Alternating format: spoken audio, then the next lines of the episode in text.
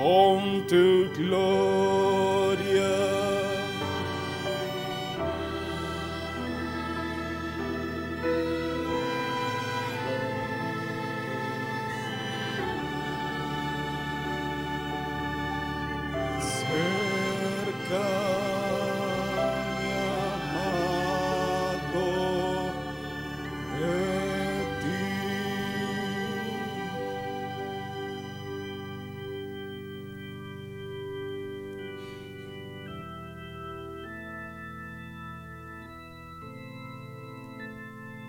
Es nuestro anhelo, Señor. Estar cerca, Señor, de tu presencia. Allí donde fluye, Señor.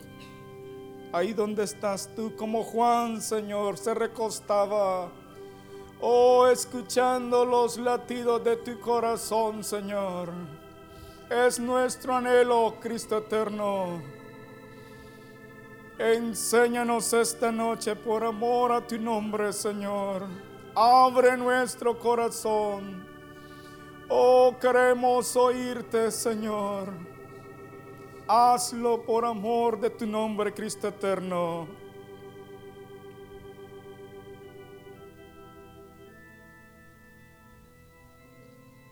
Te lo rogamos, Señor. Por favor, Cristo eterno.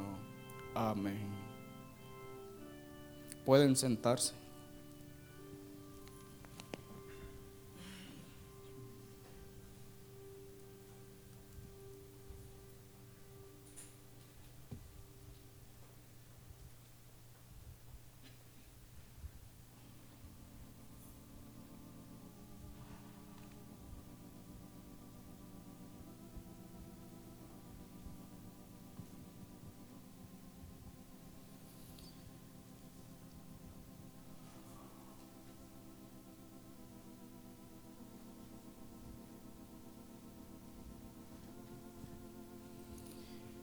En la empresa se está realizando modificaciones, cambios en el flujo de procesos, eh, de inicio hasta el final. Antes donde se colocaban los camiones, se movieron hasta la última línea para hacer que todo fluya en forma lineal. Entonces están botando paredes y miran que hay gente construyendo, botando. Pero algo que miro que no votan, ¿qué es? es?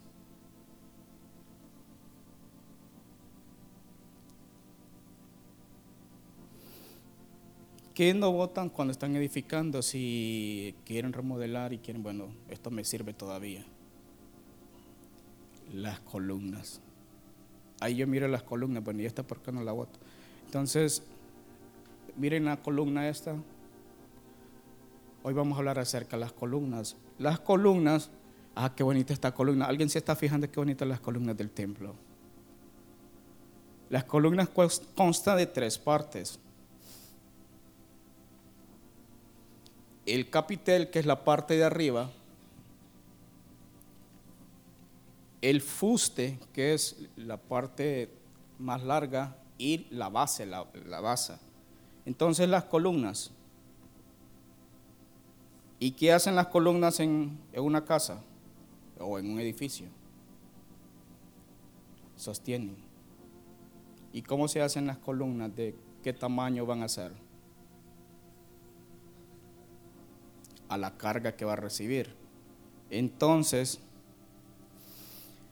¿qué son las columnas? Una columna misma viene la palabra derivada columen, significa sostén, soporte. El tema de hoy es columnas en la casa de Dios. Sostén o soporte.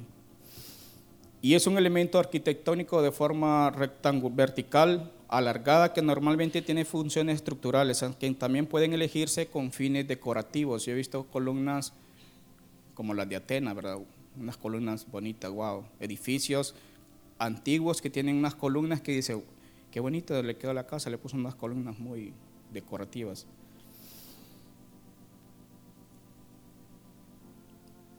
Tienen elementos de soporte rígidos, son altas, que ancho y normalmente de sección cilíndrica o poligonal que sirve para soportar la estructura horizontal. ¿Qué pasa si botamos estas dos columnas y la de aquel lado, la de afuera? Se cae el edificio.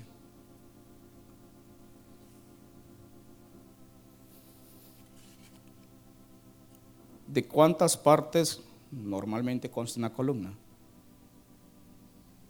De tres, ¿cuáles son? Sí, la base, el fuste, el capitel. Muy bien, felicidades, 100%. Y así hay varios tipos de columnas, pero quiero ver las columnas en la casa de Dios. Unas columnas pueden ser aisladas, adosadas, embebidas, entregadas. Según la forma arquitectónica pueden ser jónicas, toscana, compuesta. Y según el fuste, columna lisa, agrupada, estriada, acanalada, columna anillada, columna románica, torsa. Y hay una columna conmemorativa. ¿Han visto alguna columna conmemorativa? Como la palabra dice, conmemora algo. Los romanos lo utilizaron para conmemorar acontecimientos de relieve nacional o para glorificar algo y decir, ah, vamos a hacer una columna. ¿Han visto algunas columnas? ¿Han visto qué columnas hay? Hay una columna de Trajano en Roma para celebrar la conquista de Dacia o la columna de Marco Aurelio. Entonces se forman unas columnas, ah, está conmemorando algo.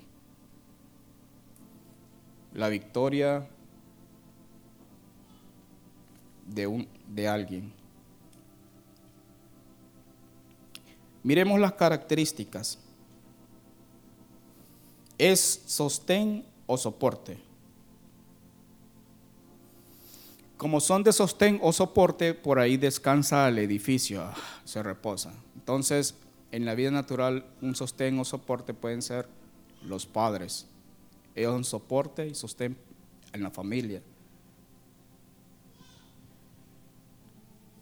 Moralmente, porque un niño cuando nace no se puede defender, entonces se tiene que haber un soporte.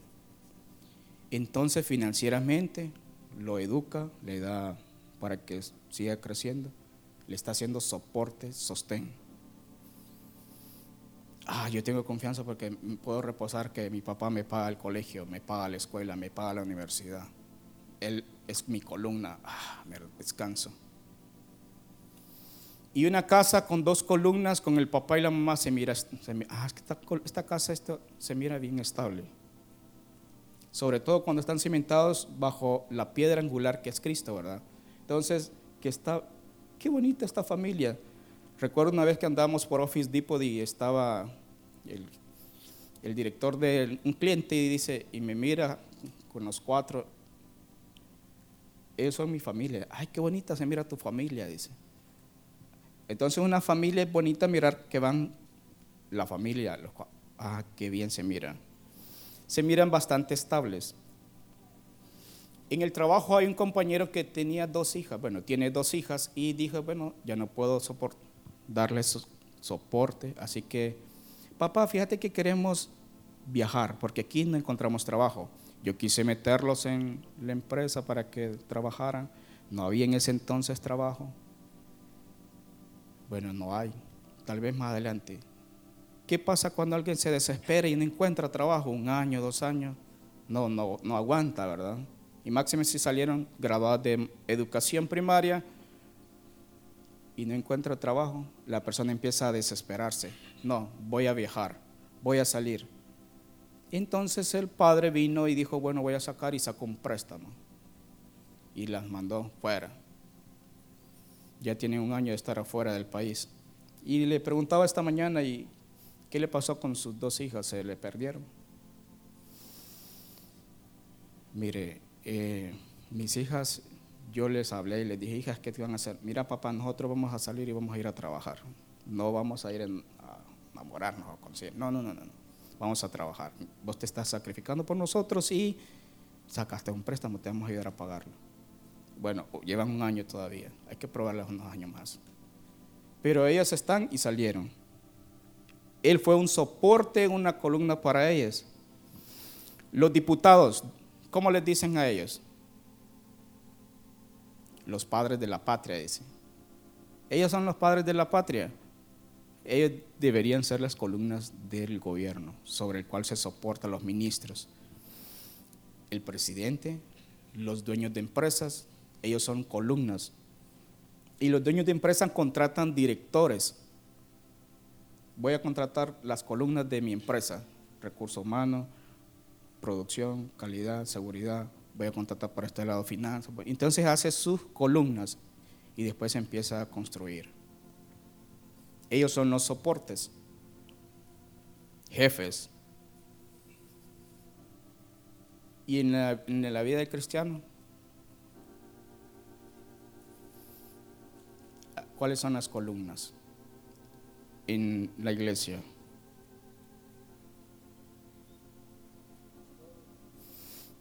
Pastores, líderes, a uno constituyó apóstoles, profetas, evangelistas, pastores y maestros. Son columnas. Las columnas se miran. Entonces ellas son los que soportan. Si estas columnas empiezan a... Yo no miro que esa columna se mueve para todos lados. Ay, sí, hoy sí, estoy bien débil. ¿Qué pasaría si esa columna empieza a moverse? Uy, siempre están firmes. Esa es otra característica, son rígidas. En ingeniería la rigidez es una medida cualitativa de la resistencia a las deformaciones. Usted mira y quiere empujar esa columna y se va corriendo y le da su y la columna se tambalea. deformaciones elásticas producidas por un material que contempla la capacidad de un elemento para soportar esfuerzos. Entonces, una columna es de cemento, allá afuera hay columnas de hierro, hay diferentes tipos de materiales, los cuales tienen que tener resistencia, soportan esfuerzos. Y si realmente esas columnas son probadas, viene un par de terremotos y empieza, wow, esta edificio se mantuvo firme.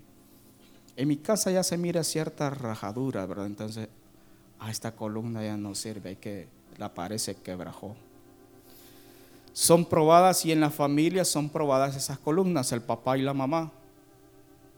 Los hijos prueban la resistencia de sus dos columnas.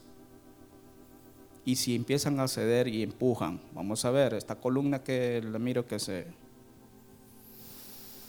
y el enemigo también prueba las columnas, porque es los que soportan el edificio.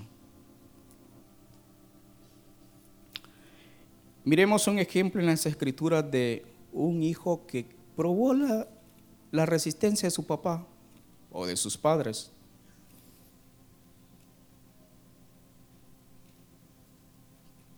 Hay varios ejemplos.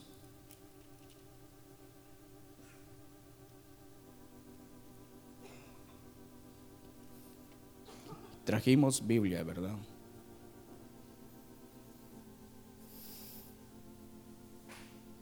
Todo lo está en el celular y en la tablet. Jueces capítulo 14.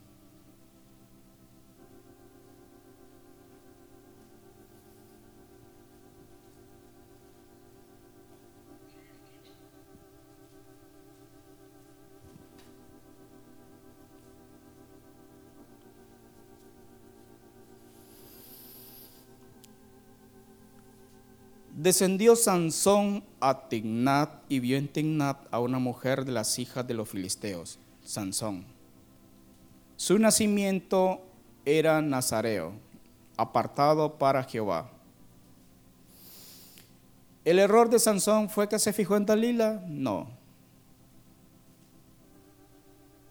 Y subió.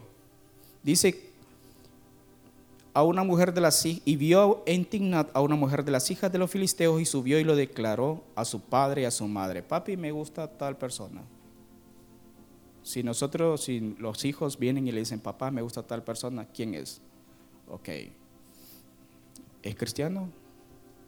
Entonces el papá le hizo todas esas preguntas rigurosas, a ver si pasa el examen, el checklist. Vamos a ver, ya me puso eh, a, a ver cómo está esta columna.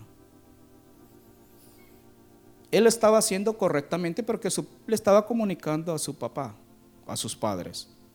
Yo he visto en Tignat una mujer de las hijas de los filisteos. Os ruego, papi, por favor, es un ruego, os ruego que me la toméis por mujer. Papi, mira que es muy bonita, entonces me gusta. Ah, bueno. Él no conocía segunda Corintios 6, 14. ¿Qué dice? Ahí no estaba el Nuevo Testamento. ¿Y cómo hacemos para recomendarle algo a este Manoa? Debemos de decirle, Manoa, léete el Nuevo Testamento, ahí tienes algo para enseñarle a Sansón. No, él no sabía que estaba ni... Me salió porque vamos a pasar por esa etapa y estamos pensando. Ya tengo 2 Corintios 6:14. Muy bien. No tenían el Nuevo Testamento porque ellos, ellos debían de instruirlo en el Pentateuco. Ellos tenían que ir al Pentateuco. Ah, Génesis, Éxodo. Sí, ahí está, Moisés nos escribió tales cosas. Deuteronomio 7.3.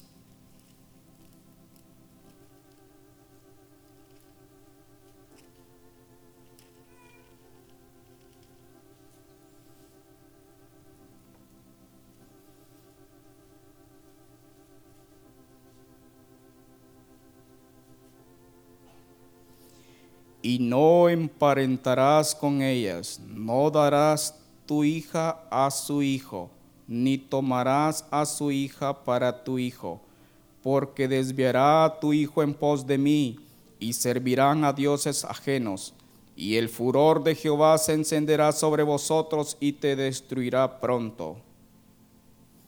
Él sí sabía Deuteronomio. Ah, entonces, ¿le diría o no le diría?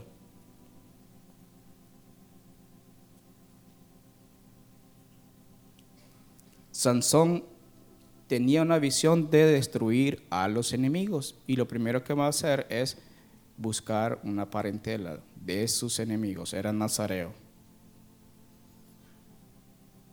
Él estaba consagrado para Jehová. Un día una hija la invitaron a una fiesta de 15 años. Entonces le dice a su papá, papá, fíjate que quiero ir a la fiesta, dame permiso para ir a la fiesta de 15 años. Así donde va a ser un hondureño árabe, ok, vas a ir al hondureño. ¿Quiénes son? Ok, ¿cómo hago para decirle? El padre empezó a pensar, ¿cómo hago para decirle que no debe de ir a una fiesta de 15 años de que no son convertidos? Entonces el papá vino y le dijo, hija, ponte el vestido que vas a llevar a la fiesta de 15 años se lo puso. Acompáñame al sótano, vamos a ir a arreglar la bodega. Fue con su vestido muy bonito y cuando entra a la bodega, aquel telas de araña, polvazón. No, papá, aquí está muy sucio. Me se me ensuciar mi vestido. Eso es lo que te quería decir, hija, que si tú vas a esa fiesta, tú vas muy limpia, porque realmente vas muy limpia, muy bonita. Pero ¿qué pasa con tus vestiduras? Ah, sí, se me ensucia. No, mejor no voy a ir. Muy fácil, y Dios da la sabiduría para cada problema. Viene otro y le dice, papi, regálame una moto. ¿Y qué le dijo? Mejor pídeme una pistola, hijo. Porque esta, esta tarde estaba mirando un, ahí en la Lima uno que se cortó la pie de cortadito por mitad. Un accidente y antier uno en Choloma de un compañero, un tráiler mató al papá y a la hija en una moto. Entonces cuando un hijo viene y le dice, papi, yo quiero una moto, prueba la columna a ver si, que le va a dar. Le va a decir que sí. Es que las motos son muy interesantes, pero donde no hay carros,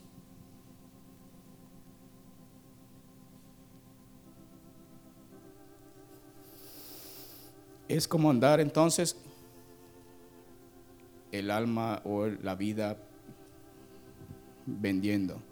Y es que realmente los motociclistas a buena mañana cuando me dirijo hacia el trabajo, van como sin montón de motos hacia el al trabajo y uno no, el que va conduciendo no fija, ve, me viene una moto. Uno va pensando en un carro grande, pero de repente una moto está en la mera esquina y pierde la visión y con un poquito que le dé, una moto puede caer. Entonces, uno tiene que ir cubierto también cuidándose de las motos, porque puede ocasionar peligro o dañar a otras personas.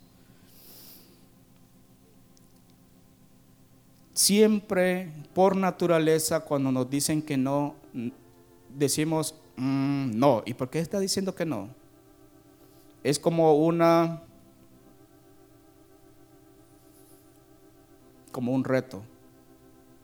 Ah, eso no, ¿por qué? Voy a retar. Yo sé que sí. Por naturaleza siempre queremos llevar la contraria. Y eso empieza desde el libro de Génesis. ¿Quién fue el primero que le dijo que no? Con que Dios les ha dicho no. Eso fue lo que le dijo Dios.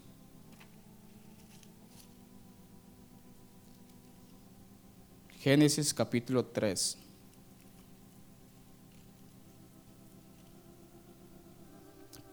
Uno. Pero la serpiente era astuta más que todos los animales del campo que Jehová Dios había hecho, la cual dijo a la mujer, con que Dios os ha dicho, no comáis de todo árbol del huerto. Eso le dijo Dios. No, Dios no le dijo no. De todo árbol del huerto podéis comer, excepto de uno no le dijo, no deben de comer de todos los árboles. entonces el, enemigo les dice, no. Entonces, al caer el hombre, lo primero que sale es la naturaleza. Ah, no, yo sí lo voy a hacer. Viene la desobediencia. Entonces la palabra no se volvió como un reto para el hombre natural. Dice Pablo, todo me es lícito, pero no todo me conviene. Hijo, tú lo puedes hacer, pero eso no agrada a Dios. Tú lo puedes hacer, tú puedes matar, tú puedes robar, tú puedes hacer esto, pero eso no está agradando a Dios.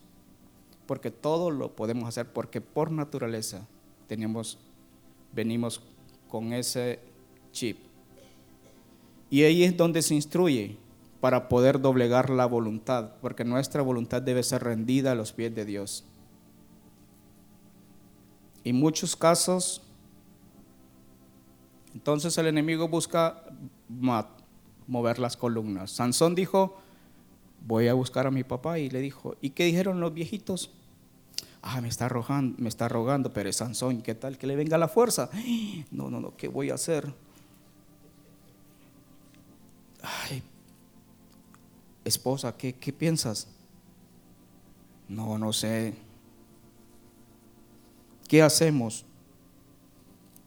Y estaban consultando entre ellos. Su padre le dijeron, no hay mujer entre las hijas de tus hermanos. ¿Cómo le dijo su papá? No, no hay mujeres entre las hijas. Entonces, la primera palabra que le menciona es un no. No, no hay mujeres. No, sí, hay mujeres en la, le dicho, sí hay mujeres, mira, que hay mujeres en la casa. Pero él le dijo, no hay mujeres. Ah, sí, papá, es cierto lo que tú estás diciendo, no hay. Es correcto, yo estoy viendo que no hay. Y eso pasó porque el papá le dijo, no hay mujer entre las hijas de tus hermanos, ni en todo nuestro pueblo.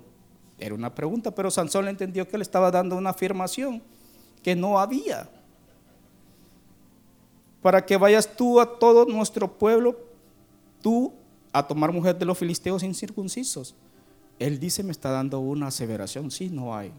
Cuando nosotros mencionamos la palabra no, estamos diciéndole, ah, es cierto lo que está diciendo que es no, no hay.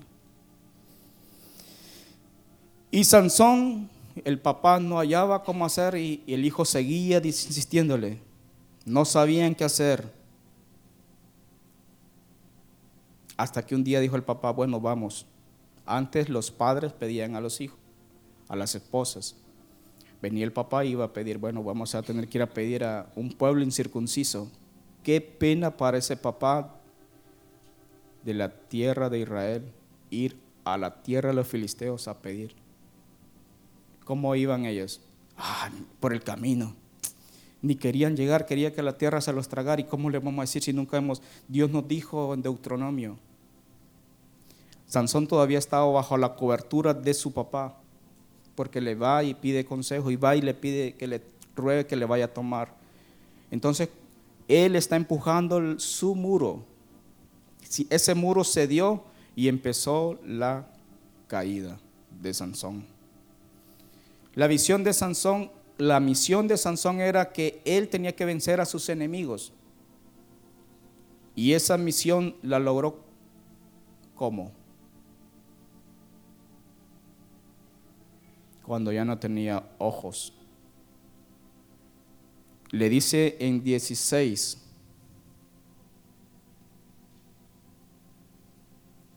el versículo 23. Entonces los principales de los filisteos se juntaron para ofrecer sacrificio a Dagón su Dios y para alegrarse y dijeron, nuestro, nuestro Dios entregó a nuestras manos a Sansón, nuestro enemigo. Y viéndole el pueblo alabaron a su Dios diciendo, nuestro Dios entregó en nuestra mano a nuestro enemigo y al destruidor de nuestra tierra, el cual había dado muerte a muchos de nosotros. Y mandaron a llamar a Sansón para que los divirtiera de payaso. El versículo 27. Y la casa estaba llena de hombres y mujeres. Y todos los principales de los filisteos, todas las columnas de los filisteos eran principales. El ministro de Seguridad, el ministro de Economía, el ministro de Finanzas, el ministro de Salud Pública, el ministro de Educación.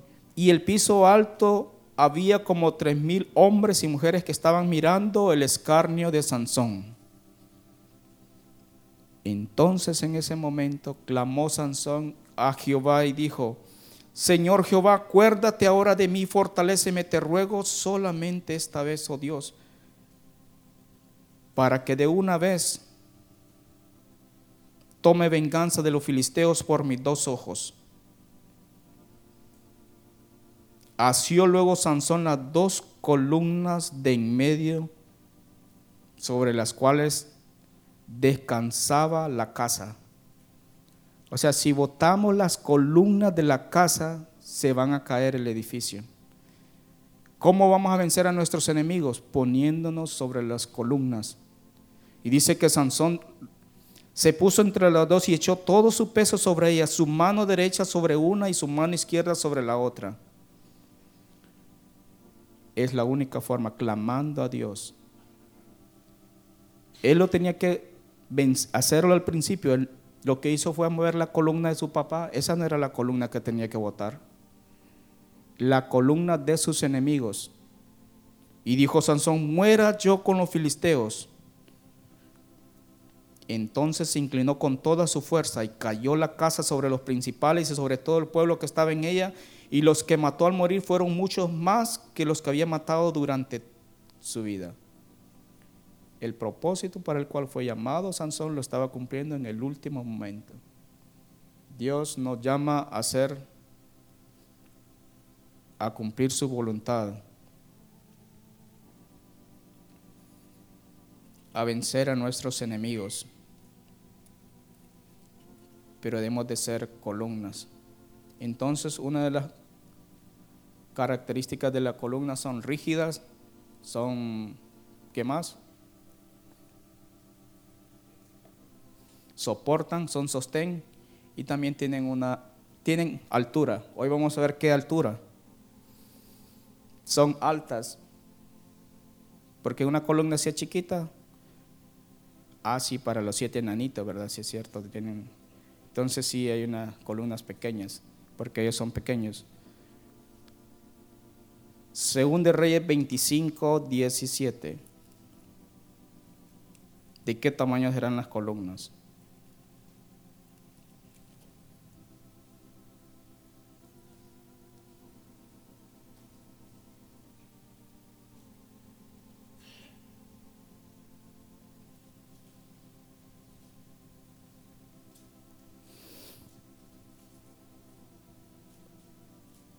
Desde el versículo 13. Y quebraron los caldeos las columnas de bronce que estaban en la casa de Jehová y las basas, o sea, las bases, y el mar de bronce que estaba en la casa de Jehová y llevaron el bronce a Babilonia. Llevaron también los caldeos las paletas, las despabiladeras, los cucharones y todos los utensilios de bronce con que ministraban, incensarios, cuencos, los que de oro en oro y los que de plata en plata, todo lo llevó el capitán de la guardia las dos columnas, un mar y las basas que Salomón había hecho para la casa de Jehová, no fue posible pesar todo esto. La altura de una columna era de 18 codos. Ahí está la altura de la columna, 18. ¿Qué significa el número 18?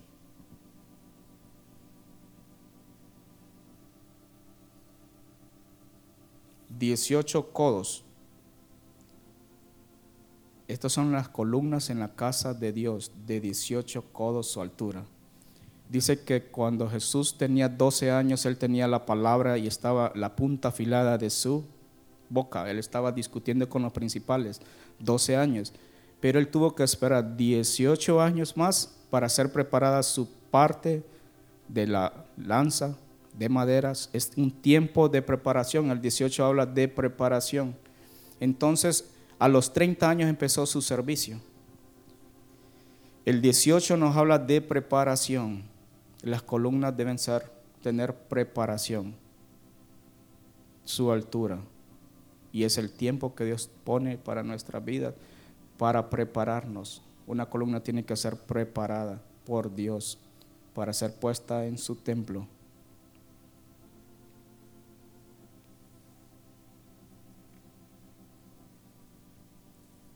Si queremos llegar a ser columnas en la casa de Dios, tenemos que estar siendo preparados. Pero unas columnas esas yo miro que siempre están ahí, no se mueven, ahí están. Nos vamos nosotros y las columnas ahí están. Venimos y ahí están. Esas columnas son inamovibles. Y hemos visto que, qué hermanos esto, ¿verdad? Los jueves ahí están, los domingos ahí están, son columnas y ellos están ahí. Las columnas son estables, no se mueven del lugar. Apocalipsis 3:12.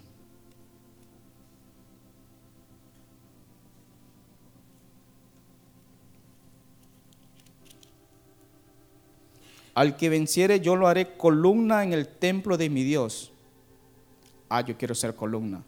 Pero ¿qué le va a pasar a esa columna? Y nunca más saldrá de allí. Ah, no, hermano, pero ¿y, si yo quiero ir a, a otro lado? No, es que la columna debe ser siempre una columna estable, firme, en la casa de Dios, llevando su presencia. No es que hoy ya no quiero ser columna, hermano, porque es que eso no me gusta, todo el mundo me está mirando. No, si Dios lo ha llamado a ser columna para ser soporte y sostén en, la casa de Dios, en el templo para otros, para que otros puedan reposar. Ah, ya me reposo en esta columna. Pero si usted ya no quiere ser columna, no, es que, y si Dios te ha llamado y estás aborreciendo el, el privilegio, al que venciere yo lo haré columna en la casa de mi Dios y nunca más saldrá de allí y escribiré sobre él el nombre de mi Dios. Las columnas tienen nombres. Por eso es que han visto que hay columnas que tienen un rótulo, ¿verdad? El nombre. ¿Y qué nombre tiene? Y el nombre, escribiré sobre él el nombre de mi Dios. Y el nombre de la ciudad de mi Dios. San Pedro Sula, no, Jerusalén la nueva Jerusalén la cual desciende del cielo de mi Dios y mi nombre nuevo. Entonces las columnas tienen nombre. Son estables, no se mueven del lugar. Entonces yo miraba aquel edificio que estaban construyendo o que están, no han terminado todavía. Hay columnas que todavía están. Ahora, anexaron otras partes y fueron colocando columnas porque ahí se necesita para cerrar el edificio y hacerlo más pero esas columnas que colocaron para soportar la parte que hace falta. Y las columnas son de hierro, así como las que están afuera, que tienen dureza, son rígidas. Pero si alguien viene y dice, ah, no, es que compremos del más barato, de ese hierro que con los cinco años y... ¿Qué pasa con esa columna? A los cinco años, a los tres años hay que cambiarla porque se está cayendo, se mira eso. Las columnas son probadas y se prueba con un laboratorio la dureza, la resistencia. Son estables, no se mueven del lugar. Y en la iglesia del desierto habían dos columnas. ¿Cuáles son? Columna de fuego de noche, columna de nube. Esas dos columnas eran para dar sombra en el día. Si nosotros queremos ser columnas, debemos de dar sombra. Sombra de día, números 14.4, y lo dirán a los habitantes de esta tierra, los cuales han oído que tú, oh Jehová, estabas en medio de este pueblo, cara a cara parecías tú, oh Jehová, y que tu nube estaba sobre ellos, y que de día ibas delante de ellos en columna de nube. Ah, qué bonita esta columna, me da sombra. Porque recuerdan la, que al salir en el desierto y abrir el carro, ¿se acuerdan?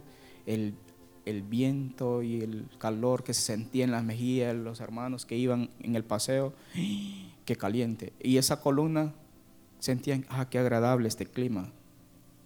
Y de noche columna de fuego. Entonces la columna alumbra, guía a los demás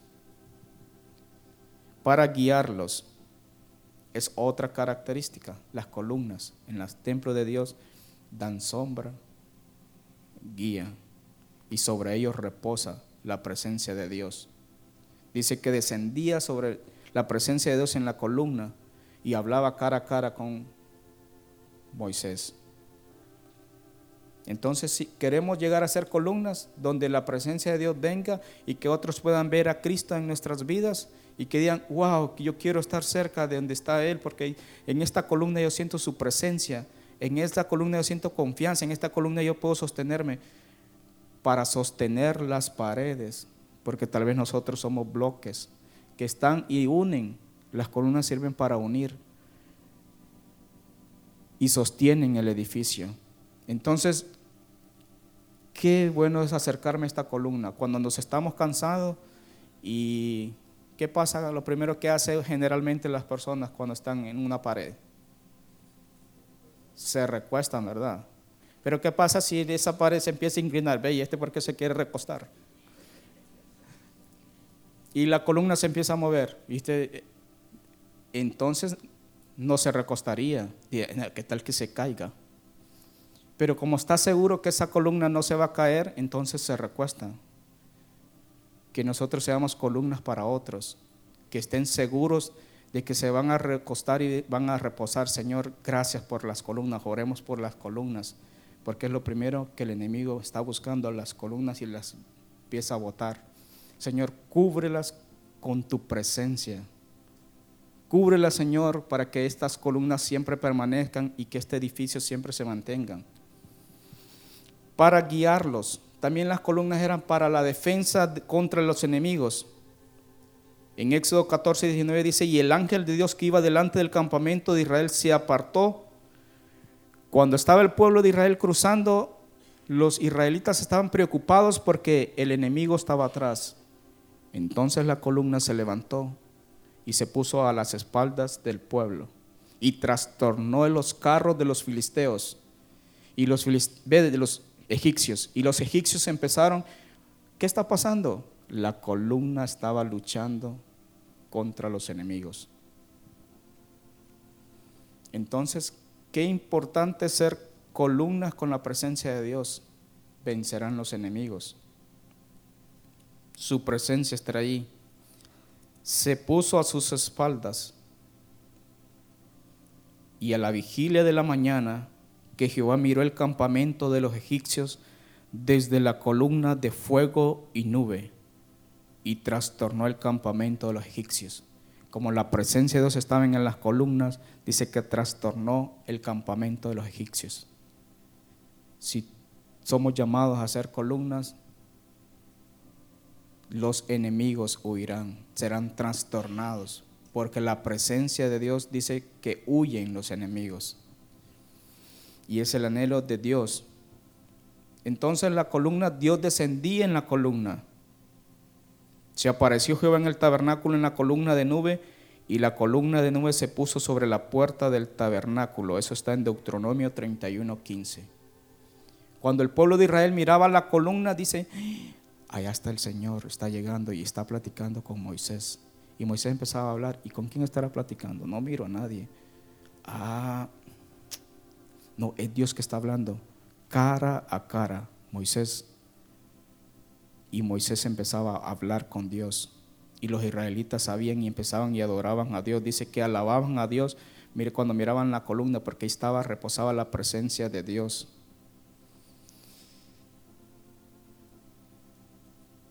Éxodo 33, 10. Y viendo todo el pueblo la columna de nube que estaba a la puerta del tabernáculo, se levantaba cada uno a la puerta de su tienda y adoraba. Ellos en la puerta de la tienda y Moisés en la presencia de Dios.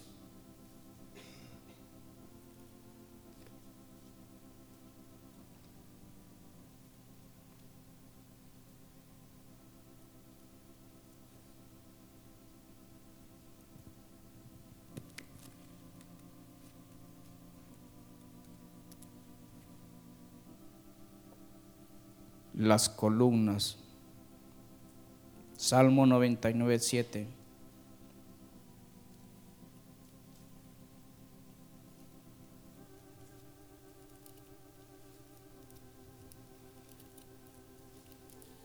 El tema de las columnas es muy grande en ingeniería y en la Biblia podemos encontrar mucho de la columna, qué es lo que se le hacen a las columnas, pero dice Salmo 99, 7, en columna de nube hablaba con ellos, guardaban sus testimonios y el estatuto que les había dado. En columna de nube hablaba con ellos. Somos llamados a hacer ¿qué? Apocalipsis 3:12 columna. Al que venciere yo lo haré columna. Como nosotros queremos ser vencedores, entonces uno de esos son al que venciere. ¿Quién venció aquí? Todos los vencedores pasen. Ustedes van a ser las columnas. Yo lo haré columna en el templo de mi Dios. Entonces todos los vencedores que han pasado por preparación, el 18, su altura, nunca más saldrán de allí y escribiré sobre él el nombre. Entonces, el nombre de mi Dios, el nombre de la ciudad de mi Dios, esta columna se llama tal, apartados para Jehová, santidad a Jehová. La nueva Jerusalén, la cual desciende del cielo de mi Dios y mi nombre nuevo. Jeremías 1:18.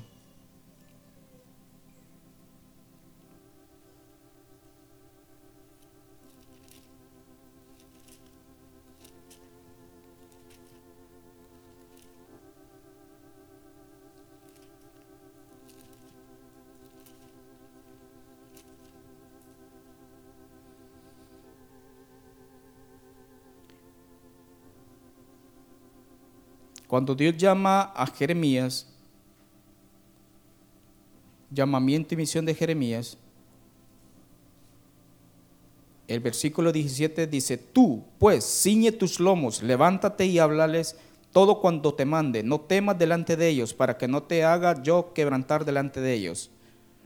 Porque he aquí que yo te he puesto en este día como ciudad fortificada, como columna de hierro.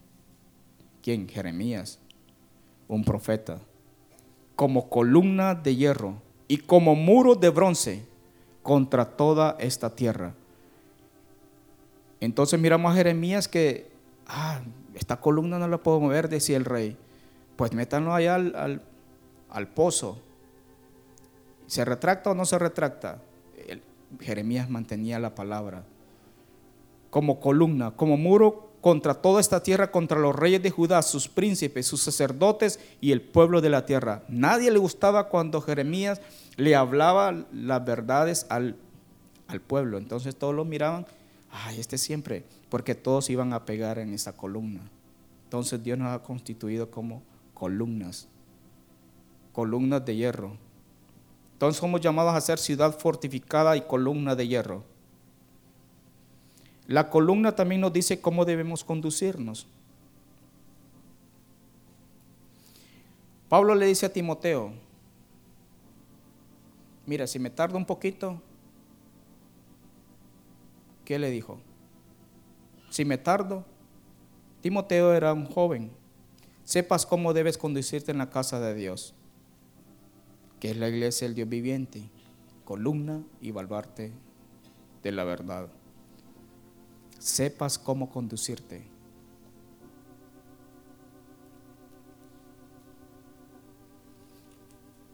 Porque ¿qué pasa si las columnas miran para atrás? Si nosotros estamos pensando en salir de la iglesia, no somos llamados a ser columnas. Si nosotros estamos pensando, ah, no, aquí ya no me, puedo, no me voy a congregar porque aquí qué terrible lo que no no somos llamados no somos llamados a ser columnas. Dios nos llama a ser columna a estar siempre allí. Entonces la columna que las personas columnas que miran atrás qué les pasa se vuelven señales.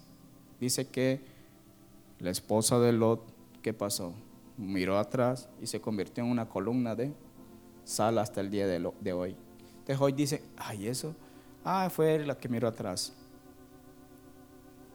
Sí, somos, vamos a llegar a ser columnas, pero de sal. ¿Quieren ser ustedes darle sal a todos y los vuelven salados?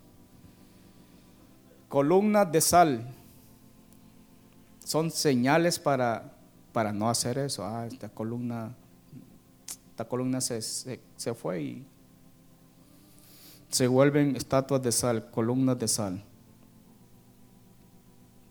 el anhelo del corazón de Dios es que seamos columnas. ¿Quién es esta que sube del, del desierto? ¿Cómo?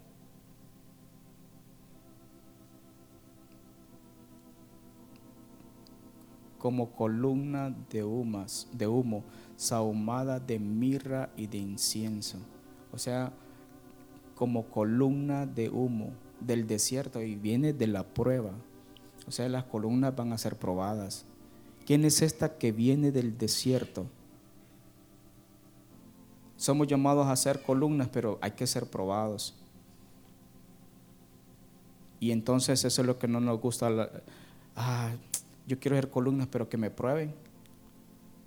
Cuando hacemos las pruebas en los laboratorios y, y duele estar reprocesando porque eso es dinero un reproceso. Vamos a hacer las pruebas. Y pasa, no pasa.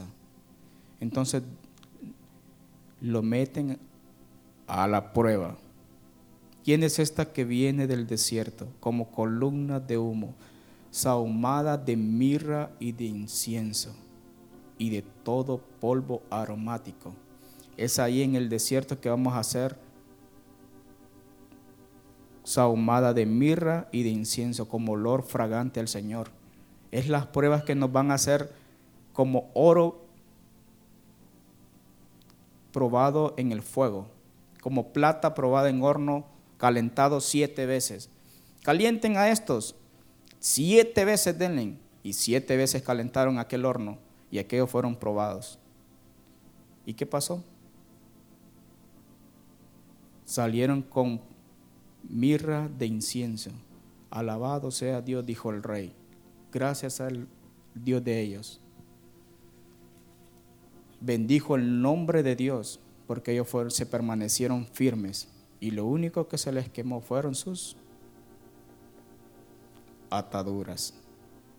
Entonces vamos a ser probados para que sean quemadas las ataduras y las columnas siempre se mantienen firmes. Dios nos mete en hornos de aflicción, pero columnas en la casa de Dios que llevarán su presencia. puestos en pie.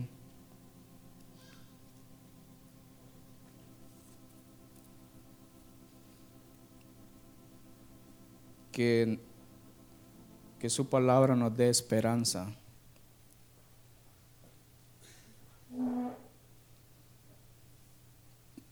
Porque qué precioso es que llevemos su presencia en cada lugar que vayamos, como aquel hombre que pasaba por la fábrica y dice que la gente empezaba a llorar.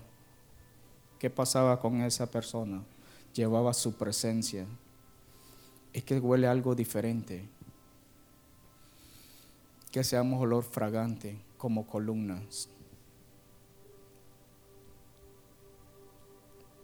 Que mi vida sea una honra a su gloria. En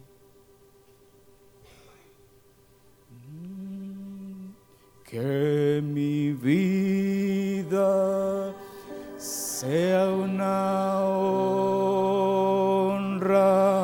a tu gloria. Que mi vida sea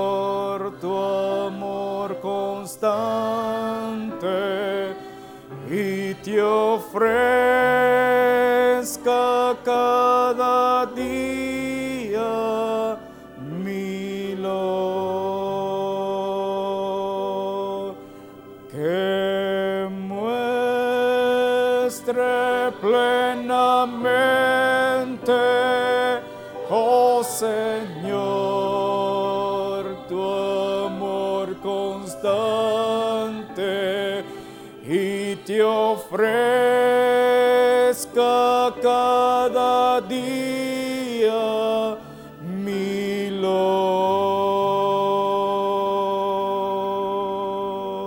Señor, gracias porque tú quieres formar, Señor, prepararnos, Señor, como columnas en tu casa, Señor.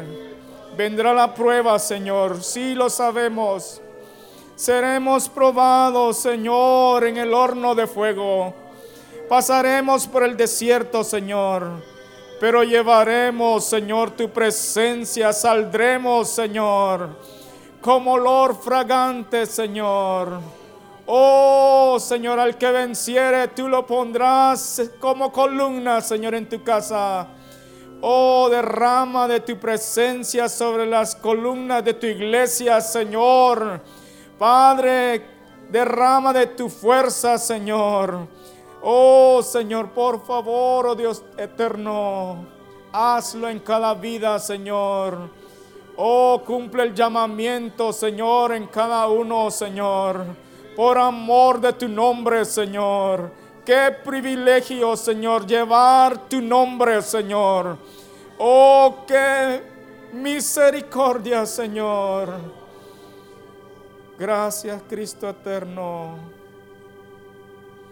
Y guarda, Señor, nuestro retorno a casa, Cristo eterno. Cúbrelos con tu sangre, Señor. Guarda a cada hermano, Señor, por tus misericordias, Cristo Jesús. Te bendecimos esta noche, Señor. Amén. Dios les bendiga y los esperamos el domingo. A todas las columnas, siempre los queremos ver.